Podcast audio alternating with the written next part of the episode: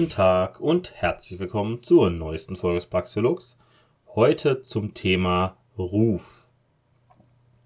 Damit meine ich Vorstellungen, die die Öffentlichkeit von einer Person, einer Sache, einem Unternehmen beziehungsweise einer Marke oder auch einem Ort hat. Das Image auf Englisch. Also ein geistiges Bild sozusagen, das man eben vor Augen hat, wenn man an eine Sache denkt oder an eine Person. Also der Ruf, das ist natürlich ein subjektives Bild. Der muss nicht objektiv richtig sein. Und er beinhaltet stets eine Wertung und Wert ist ja bekanntlich subjektiv. Und da kann natürlich auch deswegen individuell sehr unterschiedlich ausfallen. Also zum Beispiel eine Automarke. Es gibt Leute, die sind große Fans einer Automarke und andere bevorzugen andere Automarken. Auch wenn der Ruf vielleicht so durchaus eine Häufung gibt, sozusagen einen Allgemeinruf einer Marke, kann es halt sein, dass Leute dann, wenn der Ruf schlecht ist, trotzdem irgendwas bevorzugen, weil sie es persönlich für gut halten. Oder wenn ein Ruf gut ist, können sie es trotzdem persönlich für schlecht halten. Äh, also der, wenn der allgemeine Ruf gut ist sozusagen, können sie Dinge trotzdem für schlecht halten, weil sie eben andere Wertungen mit reinbringen, andere Informationen oder andere Assoziationen, die damit in Verbindung stehen für diese Person individuell. Man könnte den Ruf als die kumulierte subjektive Wertung einer Sache durch große Gemeinschaften bezeichnen. Also sozusagen so eine Art Mittelwert, Häufung subjektiver Vorstellungen. Also eine Tendenz, einen Normalwert über die gesamte Gruppe hinweg gesehen. Es kann natürlich auch sein, dass es Gruppen- und Lagerbildungen gibt, dass es eben mehrere große Gruppen gibt, die zu, einer, zu der gleichen Sache ganz unterschiedlich stehen. Ganz banal ist es natürlich bei irgendwelchen Marken, wenn jetzt irgendjemand die eine Marke gegenüber der anderen bevorzugt oder Fußballclubs. Es gibt natürlich Clubs, die haben vielleicht einen guten Ruf, aber die werden dann von ihren Widersachern eben trotzdem gehasst, auch wenn die vielleicht ganz objektiv betrachtet guten Fußball spielen. Und es ist natürlich, diese Individualität ist natürlich wichtig und es ist auch so, dass eben der Ruf gar nicht für jeden gleichermaßen bestimmend sein muss. Es gibt natürlich auch Dinge, die einen gar nicht betreffen und gar nicht interessieren. Also mich interessiert zum Beispiel Fußball nicht. Mir ist es egal, was für eine Mannschaft welchen Ruf hat. Weil mir einfach alle gleichermaßen am Arsch vorbeigehen.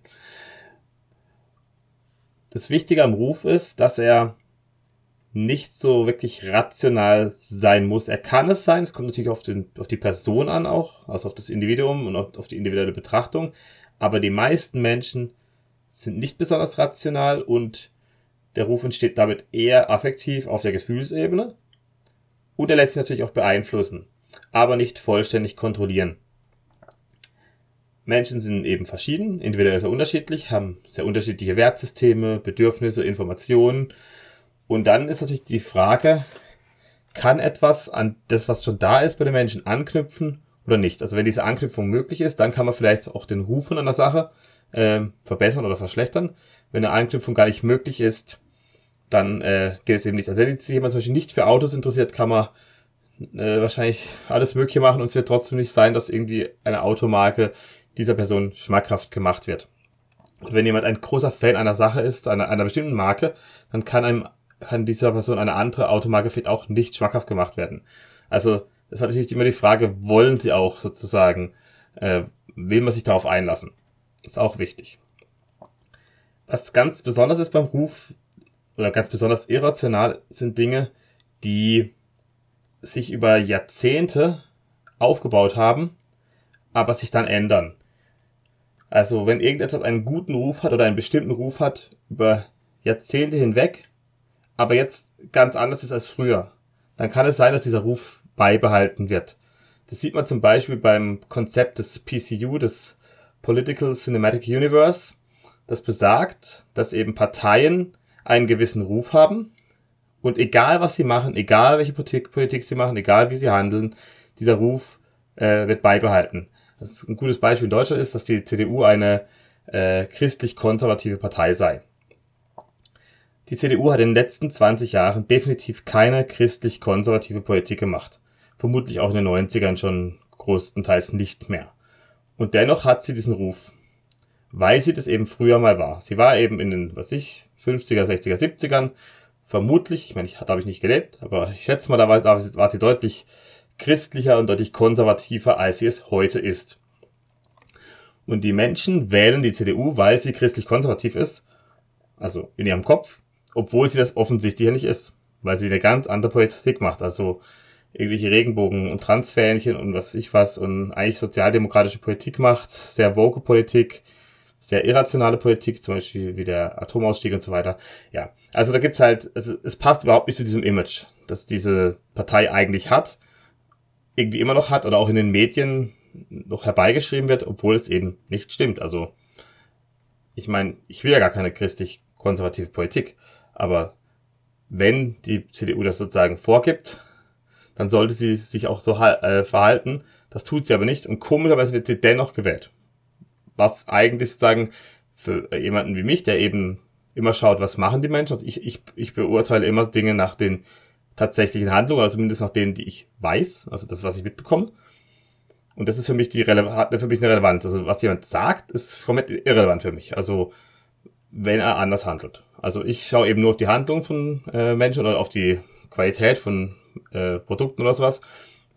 Wenn ich davon weiß natürlich. Ich meine, ich weiß nicht alles. Es gibt genug Sachen, wo ich dann einfach auch wahrscheinlich Sachen vielleicht kaufe, konsumiere, weil ich da was Besseres reininterpretiere, als vielleicht wirklich da ist. Das ist natürlich möglich. Also es ist nicht so, dass jetzt irgendwie da alles wüsste. Das meine ich so gar nicht, sondern ich versuche halt immer nur auf dieser Ebene Dinge zu bewerten.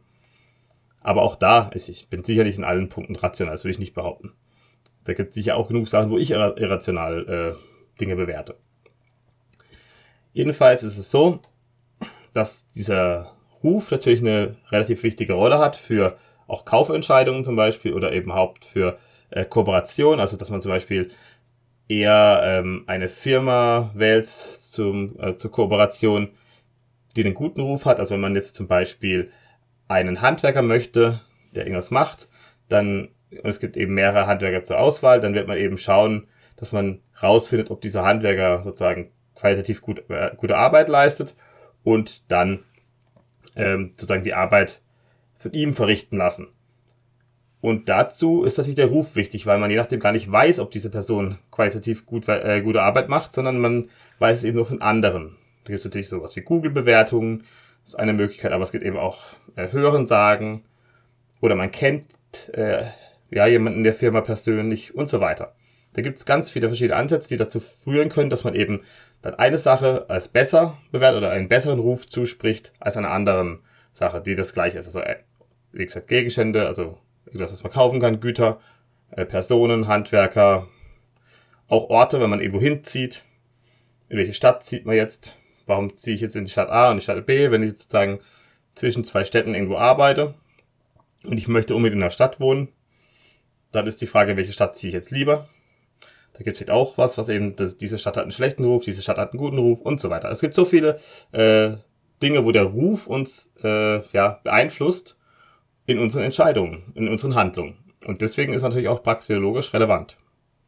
Und weil der Ruf eine Relevanz hat, gibt es natürlich sowas wie Marketing. Also Abteilungen, die allein für die Werbung zuständig sind oder eben äh, externe Firmen, die Werbung für ein Produkt, für eine Firma, für eine Marke machen sollen oder auch sowas wie Öffentlichkeitsarbeit allgemein. Da geht es natürlich darum, den Ruf zu verbessern, indem man sich nach außen auf eine bestimmte Art darstellt. Da gibt es verschiedene Möglichkeiten. Entweder macht einfach nur Werbung, also man ja, erhöht seine Bekanntheit, indem man ja, Werbung im Film und Fernsehen äh, schaltet, auf YouTube, allgemein einfach Online-Anzeigen, in Zeitungen, Zeitschriften und so weiter es ja verschiedene Wege. Im Radio. Und es gibt natürlich auch andere Formen von Werbung, wie zum Beispiel, dass man Projekte unterstützt und dann irgendwie sein Label damit draufhaut. Dass man zum Beispiel lokale Einrichtungen finanziert, das also eine Firma, die irgendwo ortsansässig ist oder zumindest ihr, ja, ihr Stammwerk, ihre Hauptniederlassung an einem Ort hat, dass sie dann vor Ort lokale Einrichtungen finanziert hier zum Beispiel einen relativ großen Spielplatz bei uns in der Gegend. Und dieser Spielplatz ist teilweise von der Stadt, also sozusagen öffentlich äh, finanziert, aber eben auch von äh, Unternehmen, Ortsansässigen, von Unternehmern, die dann eben einzelne Teile, des Spiel, also einzelne Spielgeräte sozusagen oder Häuser, was ich was, äh, Rutschen und so weiter, ähm, dort finanziert haben. Und dann steht es halt irgendwo dann drauf, also nicht irgendwie auf der Rutsche direkt, sondern irgendwo nebendran oder so, so eine Liste gibt, wer hat also sozusagen mitfinanziert. Äh, oder auch soziale Einrichtungen, das war früher so, dass eben oft irgendwie größere ja, Industrielle zum Beispiel Waisenhäuser, Armenhäuser und was weiß ich was betrieben haben. Das waren alles so Dinge, wo dann eben der Ruf einer Person oder einer Firma damit verbessern werden sollte. Und es fährt natürlich positiv ab. Und gerade solche Sachen, die wirklich ähm, vor Ort einen realen Wert darstellen, also jetzt äh, zum Beispiel ein schöner Spielplatz, äh, stellt für alle, die äh, Kinder haben, kleine Kinder haben, vor Ort natürlich einen realen Wert dar, weil man eben regelmäßig mit den Kindern dort ist. Und dann fährt es natürlich positiv ab und dann denkt man sich, ja, ist gut, äh, diese Firma hat es da äh, dazu beigetragen, dass dieser Spielplatz hier existiert. Das ist jetzt auch einer der Gründe, warum ich glaube, dass auch ohne, äh, dass es sozusagen irgendwie staatliche Leistungen geben muss, äh, ohne Steuern, solche Dinge dennoch finanziert werden würden, weil es eben auch heute schon so ist. Aber je nachdem, was die Werbung ist oder wie, wie die Außendarstellung ist, kann es natürlich auch nach hinten losgehen.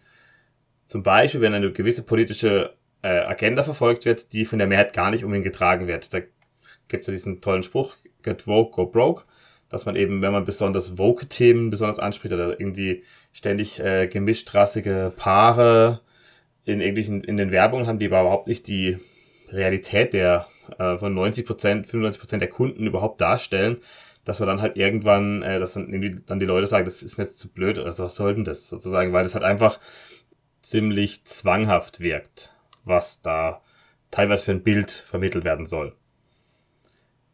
Bei Prestige ist es ähnlich, also Prestige ist auch eine Form von Ruf, dass man eben möchte sozusagen, man möchte besonders gut dastehen. Da sozusagen eher vielleicht auf Personen bezogen. Da geht es um Auftreten und Handlungen von Menschen, also mehr auf einzelne Personen bezogen, die meist in der Öffentlichkeit stehen. Das können Künstler sein, Unternehmer, Politiker und so weiter. Und das ist eher abhängig von echten Handlungen und auch von der Darstellung von Personen in der Presse. Also es gibt ja auch Personen, die sozusagen von der Presse ähm, hochgelobt werden und auch Personen, die von der Presse schlecht geschrieben werden.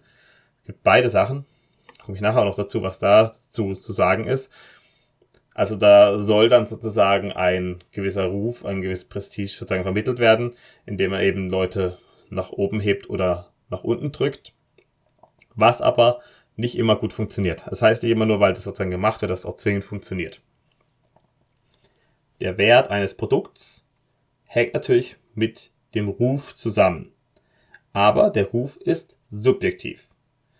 Und der Ruf ist sozusagen in den Köpfen der anderen Menschen. Jeder kann natürlich von sich, von seinen Produkten, von seinem Auftreten, von seiner Firma ein gewisses Bild haben. Das bedeutet aber noch lange nicht, dass dieses Bild auch von anderen Menschen geteilt wird.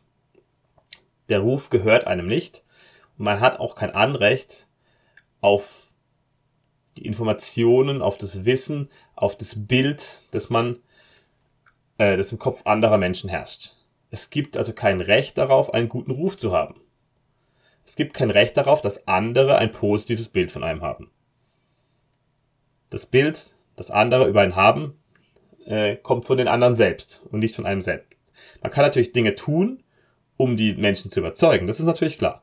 Aber man kann eben nicht das erzwingen, was die dann im Kopf denken. Die Frage, die sich stellt, wie ist es jetzt mit Rufschädigung? Wie ist es mit den Gesetzen, die es dazu zum Teil gibt? Und hier, aus einer freiheitlichen Sicht, kann man durchaus sagen, dass sowas wie Rufschädigung kein Verbrechen ist, das irgendwie gesetzlich oder rechtlich bestraft werden sollte. Es gibt nämlich einen großen Unterschied zwischen Recht und Sittlichkeit, Recht und Moral.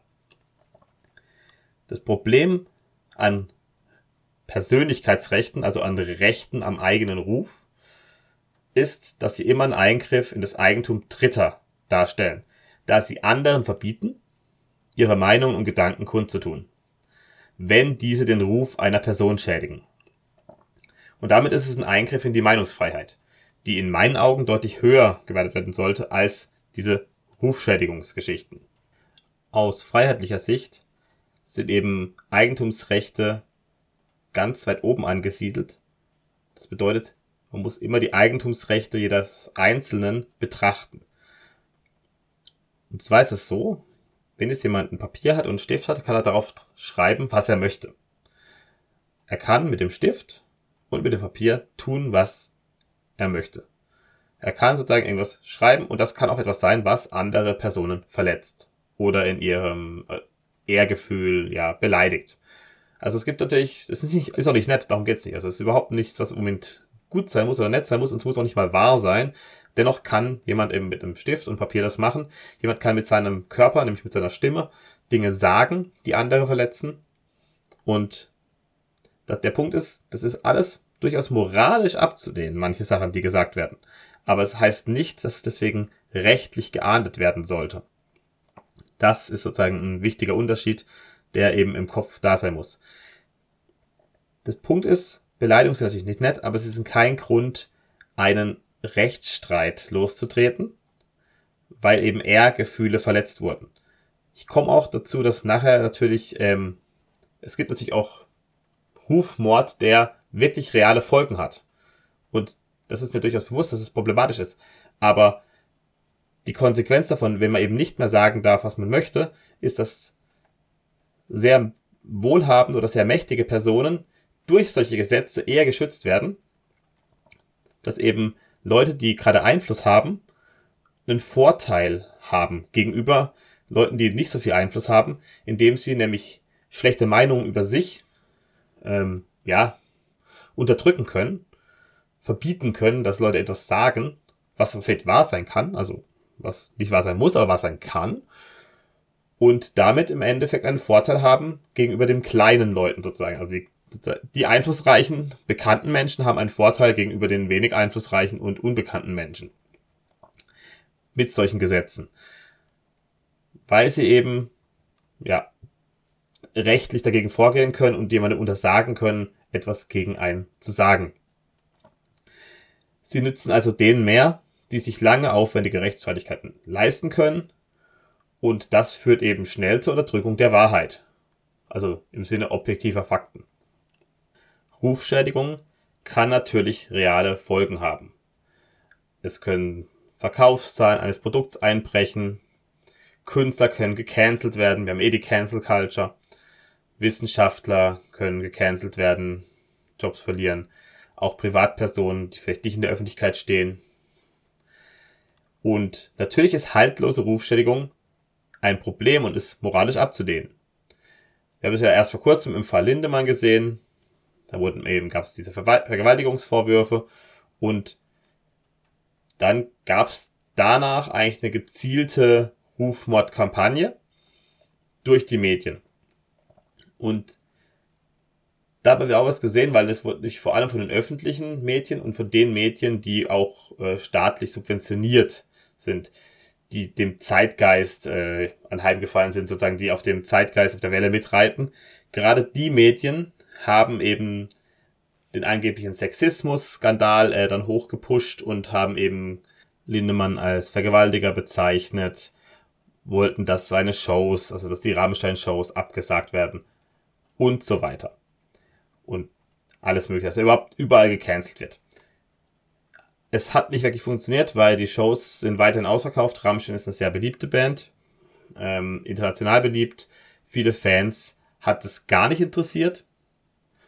Auch weil natürlich dieser Skandal auch ein bisschen absurd ist, weil da einfach äh, oh, ein Star, äh, der etwas, etwas schon älter ist, äh, hat äh, Sex mit jungen Frauen, die äh, freiwillig eigentlich hinter die Bühne kommen. Ja, also keine Ahnung. Ist, ein, ist auch so ein Pseudoskandal, der also aufgebauscht wurde. Deswegen, äh, weil das auch so ein bisschen Pseudoskandal war, ähm, hat es auch nicht funktioniert. Bei Herrn Kachelmann hat es ja zum Beispiel funktioniert. Der hat ja dann seinen Job verloren. Mittlerweile hat ist er wieder so ein bisschen rehabilitiert, weil auch, es ist ja auch sozusagen bewiesen, dass, also bei Kachelmann jetzt, dass er nicht vergewaltigt hat, bei, bei Herrn Lindemann bei, ist auch so, dass er vermutlich nicht vergewaltigt hat, weil äh, da gibt es gar keine Beweise. Das war ja nur Anschuldigung. Aber soll es jetzt natürlich geben. Das heißt, solche Formen von Rufmord gibt's natürlich, aber diese Rufmordkampagnen, die medial noch gepusht werden, die sind teuer.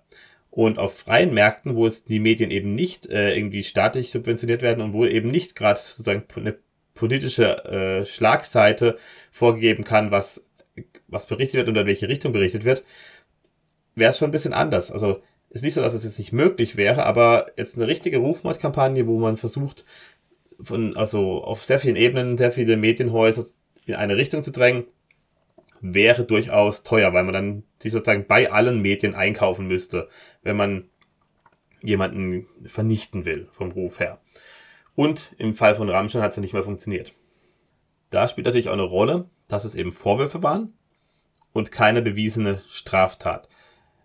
Weil letzteres, also Straftaten im Sinne einer Vergewaltigung, die würden natürlich auch in einer Privatrechtsgesellschaft geahndet, weil sie natürlich ein Angriff auf das Selbsteigentum des Vergewaltigten sind, also meistens einer Frau, auch je nachdem könnte es auch ein Mann sein, die eben gegen ihren Willen zu was Körperlichem gezwungen wird.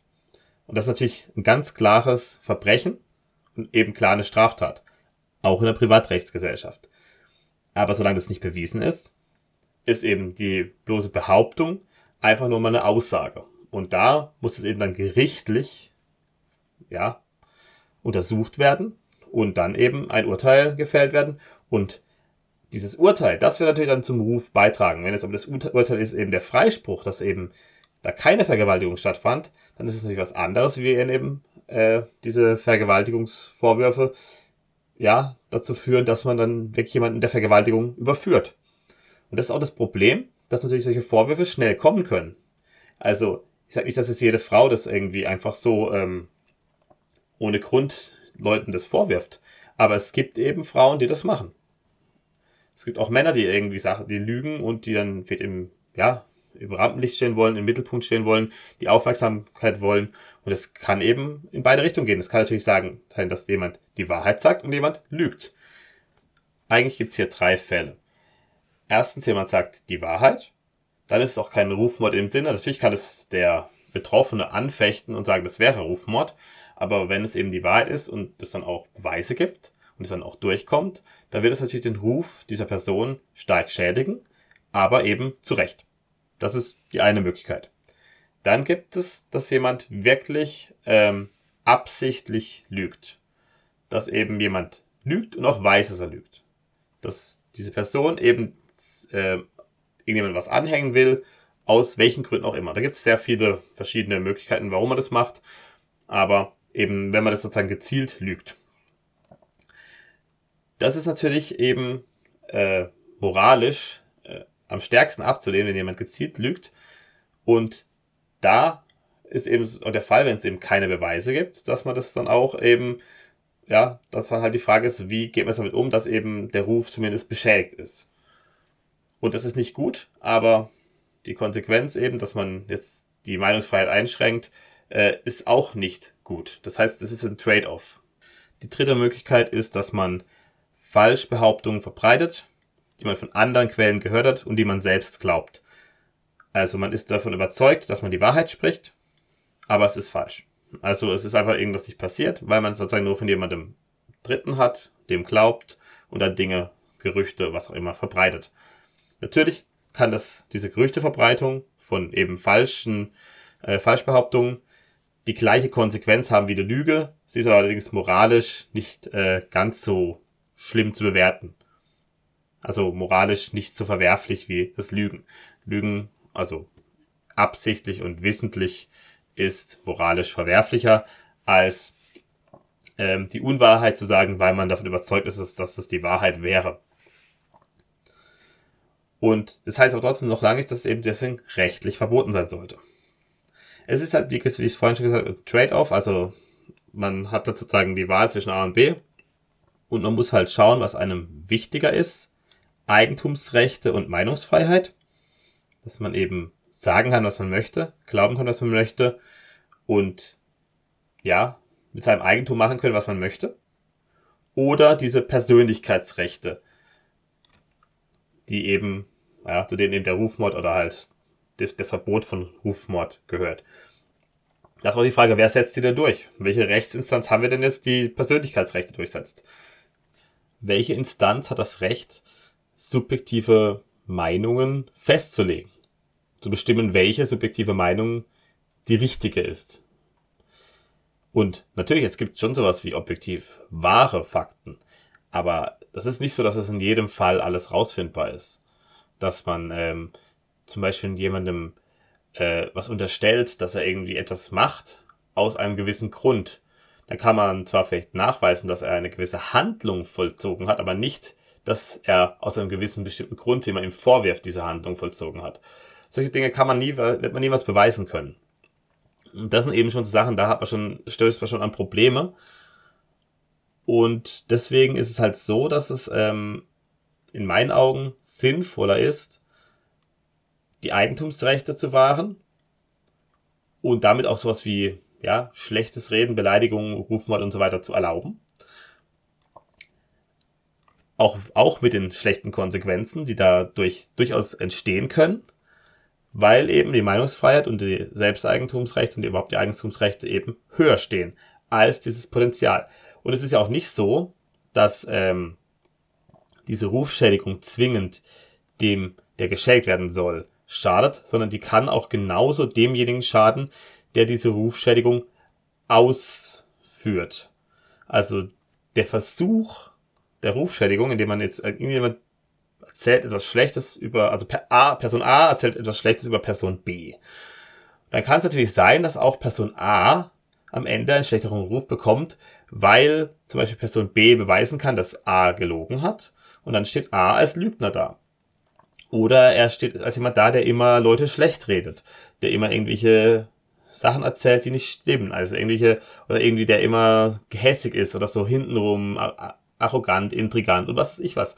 Und das ist auch was, was eben auf Dauer äh, durchaus dem Schädigenden mehr Schaden zufügt als demjenigen, der geschädigt werden soll.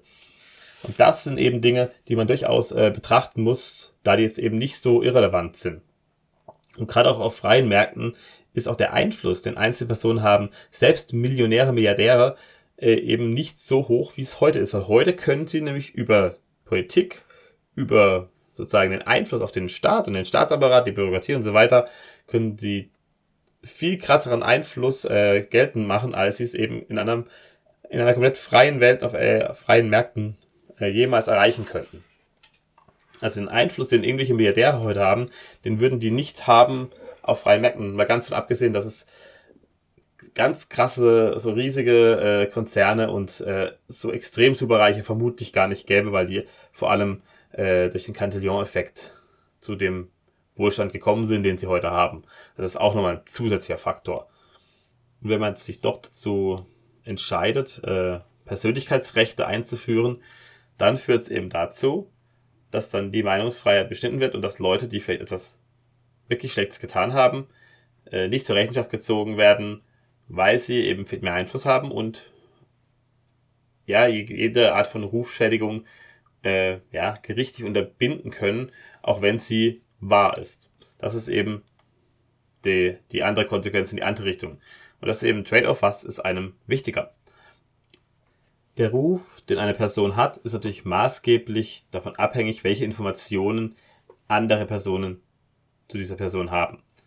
Und wenn man jetzt eben nicht möchte, dass bestimmte Informationen über einen nach außen gelangen, dann ist natürlich wichtig, die eben nicht kundzutun oder eben nur äh, in gewissen Kreisen, wo man sich sicher sein kann, dass sie nicht nach außen geraten. Und da, es gibt das was wie Schweigepflicht zum Beispiel in Deutschland oder auch in vielen anderen Ländern, ist es eben so, dass man das ja durchaus vertraglich äh, regeln könnte, dass eben jetzt ein Arzt, der etwas über einen weiß, ein gesundheitliches Problem kennt, das man irgendwie nicht nach außen ja, äh, kommunizieren möchte, der kann sich natürlich vertraglich dazu verpflichten, das eben nicht zu sagen. Das ist eben dann über vertragliche Lösungen durchaus möglich. Also das ist eben auch so eine Sache, dass man eben vertraglich alles lösen kann, wenn es eben beiderseitig zugestimmt wird zu diesem Vertrag. Aber es ist eben so, dass der Ruf eigentlich eine Form von geistigem Eigentum ist. Da könnt ihr auch gerne euch meine Folge 45 dazu anhören, das ist die zum geistigen Eigentum. Nur eben ist dieses geistige Eigentum in den Köpfen anderer Menschen. Also es ist sozusagen, es ist nicht das Gleiche, aber es ist vergleichbar damit. Es ist eben eine geistige Geschichte, eine, ja, es ist ein gewisses Wissen, aber dieses Wissen kann auch richtig und falsch sein und das ist bei geistigem Eigentum auch, auch richtig und falsch sein. Und das ist natürlich eben in den Köpfen der anderen. Und die rechtliche Betrachtung ist dementsprechend vergleichbar. Deswegen, wenn ihr die Folge noch nicht gehört habt, gerne mal anhören. Die ist von, also Folge 45, das ist irgendwann vom Frühling diesen Jahres. Und, oder Februar oder sowas, Februar, März. Äh, und der Unterschied ist eben, dass die individuellen Abweichungen im Wissen äh, bestehen. Also, dass eben das Wissen über eine Person, die Meinung über eine Person von Mensch zu Mensch ganz unterschiedlich ausgeprägt sind. Die einmal das Selbstbild, was denkt man selbst über sich, dann was für ein Bild hat man in der Familie, da wird es auch nochmal individuelle Unterschiede geben, aber vielleicht ist die Familie wohlwollender im Vergleich, zumindest im Schnitt, der Freundeskreis, Außenstehende. Das ist natürlich immer die Frage, wie nah ist man einer Person, wie viel weiß man über, über diese Person. Also, es gibt natürlich Leute, die in der Öffentlichkeit stehen, aber trotzdem weiß ich über die sehr wenig. Ähm, also zum Beispiel, ich habe ein neutrales bis positives Bild zu Elon Musk, aber ich kenne ihn natürlich gar nicht. Ich habe keine Ahnung, wie er so menschlich und persönlich drauf ist. Natürlich, es gibt Gespräche, man kann irgendwelche Interviews, irgendwelche Gespräche sich anhören und das so ein Bild machen, aber das heißt auch lange, dass man überhaupt irgendwas über diese Person weiß. Und deswegen ist man halt klar Außenstehender und hat eben nur ja, sehr eingeschränkte Informationen.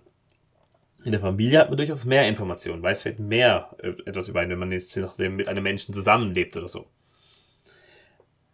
Als Fazit möchte ich einfach sagen, dass ein Recht am eigenen Ruf mehr schädliche als nützliche Konsequenzen hat, zumindest in meinen Augen, und ist eben nicht vereinbar mit Eigentumsrechten und Meinungsfreiheit. Die potenziellen Schäden durch den Rufmord sind auf freien Märkten vermutlich geringer, als sie heute sind. Und auch heute funktioniert Rufmord nicht immer.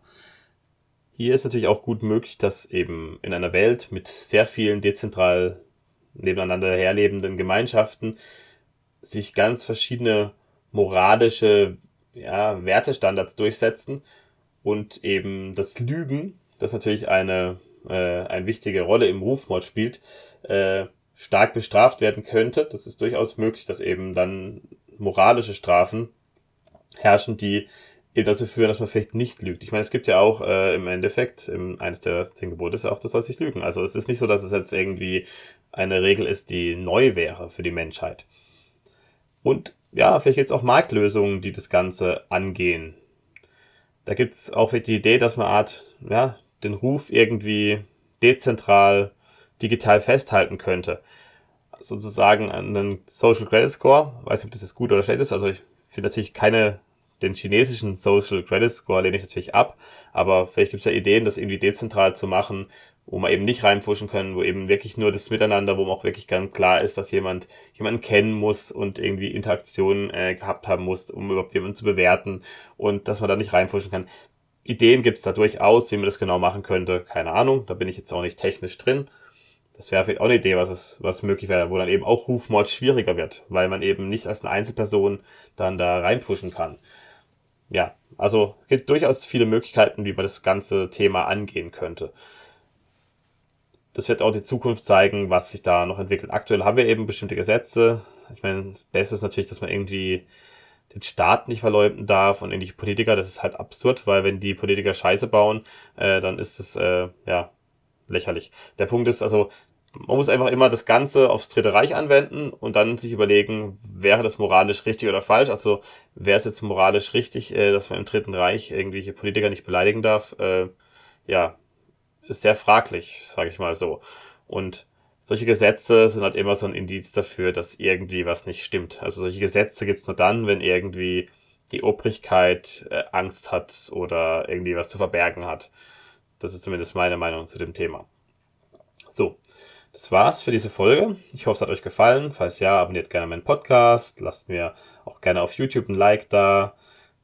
Und ich weiß, dass natürlich die meisten mich jetzt über Spotify oder Apple Podcast oder was auch immer hören. Also als reines Hörprodukt, was es ja auch ist. Aber trotzdem würde ich mich mal über Kommentare unter den Podcast-Folgen auf YouTube freuen. Einfach weil ich da wirklich so gut wie kein Feedback bekomme von euch und allgemein Feedback immer gut ist, um was zu verbessern. Also ich weiß, ich rede sehr frei, das ist auch mit Äs und was weiß ich was, das ist mir alles klar. Aber das ist ja auch Teil dieses Podcasts, dass ich eben mehr einfach Stichsätze mache und dann meine Gedanken dazu frei laufen lasse. Auch weil ich dann eben deutlich mehr machen kann, also mehr Output habe und eben diese wöchentliche Folge auch leisten kann. Wenn einem die Form nicht gefällt, muss das ja nicht hören. So denke ich darüber. Ja, weiß nicht, wie ihr darüber denkt. Gerade bei der heutigen Folge kann es natürlich auch gut sein, dass äh, viele mir widersprechen, dass sie es eben anders sehen. Das könnt ihr mir auch gerne in die Kommentare schreiben. Ja, würde mich auf jeden Fall freuen. Und dann verabschiede ich mich. Bis zum nächsten Mal. Auf Wiedersehen.